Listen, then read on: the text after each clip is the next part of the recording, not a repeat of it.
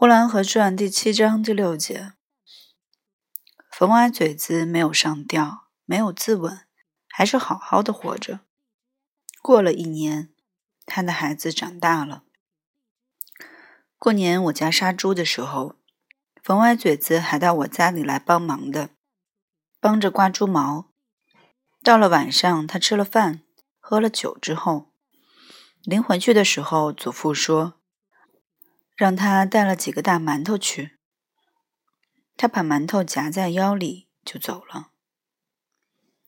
人们都取笑着冯歪嘴子，说：“冯歪嘴子有了大少爷了。”冯歪嘴子平常给我家做一点小事，磨半斗豆子做小豆腐，或是推二斗上好的红年谷做年糕吃。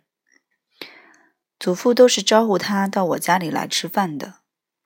就在饭桌上，当着众人，老厨子就说：“冯歪嘴子，少吃两个馒头吧，留着馒头带给大少爷去吧。”冯歪嘴子听了也并不难为情，也不觉得这是嘲笑他的话，他很庄严的说：“他在家里有吃的，他在家里有吃的。”等吃完了，祖父说：“还是带上几个吧。”冯歪嘴子拿起几个馒头来，往哪儿放呢？放在腰里，馒头太热；放在袖筒里，怕掉了。于是老厨子说：“你放在帽兜子里啊。”于是冯歪嘴子用帽兜着馒头回家去了。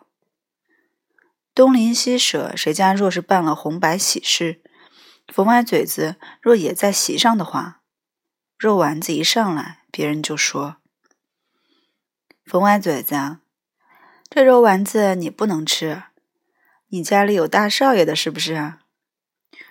于是人们说着，就把冯歪嘴子应得的那一份的两个肉丸子用筷子夹出来，放在冯歪嘴子旁边的小碟里。来了红烧肉，也是这么照办。